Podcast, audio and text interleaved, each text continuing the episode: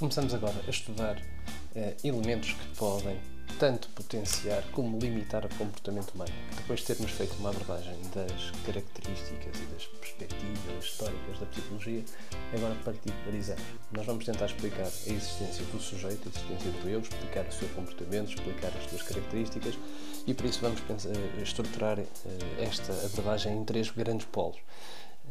Estes três polos podem acentuar uma versão mais maquinal do ser humano ou podem também ser interpretados como uma, uma maior abrangência da potencialidade humana. Ou seja, o que nós vamos ver agora são, um, ehm, são as influências genéticas do, no, no, sujeito, passaremos depois às influências uh, do cérebro, ou seja, o cérebro enquanto potenciação ou limitação do comportamento humano, e finalmente veremos a cultura como. Um, ehm, como enquadramento da ação humana e como uh, e dos comportamentos humanos e também como uh, limite a essa, a essa abordagem.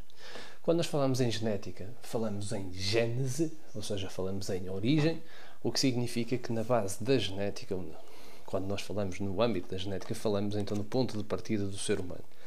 A nossa base genética um, eh, é estudada pela biologia molecular, não é uma área das ciências sociais e humanas, uma, uma ciência exata, um, mas que tem implicações na, na, na, forma como nós compreendemos o ser humano. O que é que nos interessa? Sobretudo, compreender uh, a pluralidade e a diversidade de características que os seres humanos uh, apresentam. Depois, uh, compreender porque é, que, porque é que nos assemelhamos uns aos outros. E, finalmente, perceber como é que se transmitem essas informações de, do passado para o futuro, uh, dos, nossos, uh, dos nossos antepassados para, para os seus descendentes. Alguns conceitos essenciais para percebermos esta transmissão, esta transmissibilidade hereditária, são os conceitos de ADN, de gene e de cromossoma. Vamos vê-los muito rapidamente, porque interessa-nos mais as consequências do que particularmente descrever este de, do que descrever geneticamente o ser humano. Eh, quando nós falamos em ADN, falamos no ácido desox desoxirribonucleico. E o que nos interessa é que é aqui que estão os nossos, os nossos cromossomas uh, e os nossos cromossomas são os responsáveis pelos nossos genes, são os responsáveis pela constituição dos nossos genes. E é nos genes que encontramos então a transmissibilidade da informação hereditária que vai fazer com que os seres vivos tenham as características que apresentam. Um gene é um segmento do, da ADN que tem um determinado número de nucleótidos e com uma ordem própria. Esta é a definição. O que nos interessa é, perceber é que cada gene tem uma função específica, seja produzir uma determinada proteína, seja controlar uma característica é, do, do, organismo humano. É, no entanto, aquilo que de facto nos vai mais ser ser relevante será compreendermos que mais do que um ser com mais genes do que outros, não somos, temos aproximadamente 30 mil genes, eh, nós distinguimos pela complexidade das associações que os nossos uh, genes apresentam. Ou seja, aquilo que nos distingue não é a quantidade, é a complexidade, são as associações dos nossos genes. Estes genes podem e não só podem, como é, é factual, ser influenciados pelo meio. O que significa que já estamos aqui num âmbito de um posicionamento uh, equilibrado. Se por um lado eu sou a minha genética, por outro lado uh, o meio condiciona aquilo que uh, é a manifestação do meu comportamento, apesar da minha base genética. Ou seja, não, não estaremos numa resposta determinística, não, não estaremos numa, numa resposta que maquina o ser humano, ou seja, tenho um gene X, sou Y, vamos ter um, ehm, aqui uma perspectiva construtivista sobre, sobre o ser humano. Há genes que, um, ehm, que constituem determinadas características, melhor, os genes constituem determinadas características. O nosso processo de, de variabilidade genética decorre de um, de um processo chamado meiose.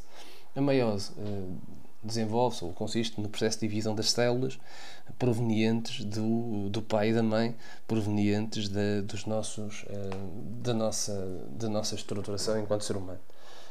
Esta variabilidade genética vai fazer com que nós sejamos todos diferentes dentro de uma determinada igualdade. Ou seja, partilharemos todos determinadas características específicas, no entanto, distinguir-nos-á determinadas características individuais. A questão que nos preocupa é saber quais é são as influências da genética e também influências epigenéticas no nosso comportamento. Ou seja, serei mais o resultado do meio ou mais o resultado da hereditariedade. Haverá espaço para eu ser aquilo que a minha base genética não me permite ser, ou se por outro lado eu sou apenas a manifestação dos meus genes. Quando nós falamos em hereditariedade, então temos de distinguir dois polos distintos. A hereditariedade específica diz respeito à transmissibilidade de, de, de características eh, dentro de uma espécie. Por exemplo, o bipedismo é uma característica específica do ser humano. Eh, a racionalidade também. Ter dois olhos também é uma característica especificamente humana e, evidentemente, eh, não, eh, não exclusivamente humana, porque há outras criaturas que o têm, o que significa que dentro desta base eh, hereditária nós dotamos-nos, melhor a natureza, dota-nos num determinado conjunto de características que nós partilhamos entre nós e com outros seres vivos. Há determinadas características que nos individualizam enquanto espécie, mas uh, numa base alargada, as características que me são específicas são transversais a todo o ser humano. Por outro lado, possuo um conjunto de características herdadas que são minhas e que me permitem uh, a afirmação de uma certa individualidade. Uh, no âmbito da hereditariedade individual, referimos-nos às características que, que, permitem a variabilidade entre indivíduos da mesma espécie, o que faz com que eu seja eu e não seja outro será exemplo disto, por exemplo, a cor dos meus olhos. Será exemplo disto a forma do meu nariz. São características que eh, todas juntas conferem à, minha própria biologia um carácter único e, eh, e certamente irrepetível. A hereditariedade específica, então, consiste na transmissão genética das características gerais e próprias de uma determinada espécie. A hereditariedade individual é o processo de transmissão genética das características que são exclusivas dos indivíduos são próprias dos indivíduos projetores uh, aos seus progenitores e que as transmitem aos seus descendentes. Quando falamos na complexidade do ser humano, uh, uma vez que falávamos há pouco que não era o número de genes, mas as articulações que fazíamos, ou que, que a natureza fazia, que dotava o ser humano de uma certa especialidade, um, para compreendermos isto, temos de entender os conceitos de genótipo e fenótipo. Por genótipo, vamos uh, considerar o património genético de um, de um organismo. Ou seja, são todos os genes que eu tenho e que resultam uh, do processo hereditário que me foi transmitido pelos meus progenitores. O genótipo é a minha base materialística, é a minha base determinística, é aquilo que está, está estabelecido uh, e perante o qual eu não tenho qualquer tipo de, de opcionalidade, ou seja, eu não consigo alterar o meu genótipo. No entanto, isso não faz com que o meio perca a sua envolvência e a sua importância. É por isso que falamos do conceito de fenótipo, enquanto adicional ao genótipo. No fenótipo, eh, remetemos para o conjunto de características que são manifestas e que decorrem do genótipo e das influências do meio ambiente. No fenótipo, então, temos a manifestação do nosso código genético, digamos assim, através das experiências que o meio nos, nos potencia. Vamos pensar num exemplo concreto. Se eu tiver determinados genes que são propícios a que eu desenvolva uh, obesidade. No entanto, se eu viver num meio onde tenho privação de alimentação, é evidente que não vou desenvolver, eh, não vou ser gordo, não vou ser obeso, porque o meio não permite a manifestação desses genes. Se eu tiver, por exemplo, uma tendência genética para a diabetes, eh, se praticar exercício físico tiver uma alimentação saudável, estou a controlar a manifestação genética desse, estou, estou a controlar a manifestação desse, de, dessa potencialidade genética que está em mim. Isto mostra então que o genótipo uh, e o fenótipo são dois conceitos importantes e mostra que o meio não é irrelevante no âmbito do processo de identidade do, do sujeito. Um, na verdade, neste processo de hereditariedade, o que concluímos é que não só a base genética é importante, como aquilo que fazemos, principalmente no âmbito de, uma, de um processo de formação do indivíduo, será relevante também. Um exemplo concreto e para ser mais simples de, de entender. Se, por exemplo, durante a gestação, a mãe, eh, a parturiente, a grávida, consumir determinadas eh, substâncias ou, ou expuser o feto a determinadas circunstâncias, por exemplo, o consumo de álcool, o consumo de tabaco, drogas, por aí fora, após o nascimento, a criança tenderá a manifestar consequências no âmbito dessa, dessa desregulação que a, a mãe um, propôs, ou seja, que a mãe cometeu. O que significa então que a nossa hereditariedade condiciona a pessoa em que eu, eu me transformo. A primeira conclusão a que chegamos, então, é que nós somos o resultado de uma história em que se interligam fatores hereditários e fatores ambientais. E não exclusivamente. Quando falamos sobre a importância que a genética assume no nosso, no nosso carácter, emergem duas perspectivas. Uma é a perspectiva performista e outra é a perspectiva epigenética.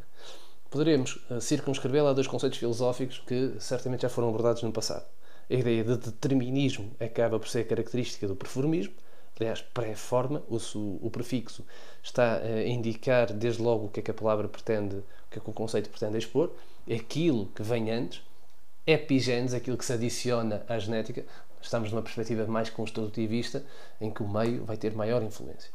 No performismo, um, o indivíduo acaba por ser o resultado das potencialidades genéticas pré-existentes, uh, o meio uh, é relativizado, porque o meio só conseguirá uh, expressar aquilo que já estiver presente no âmbito de, de, dos meus genes.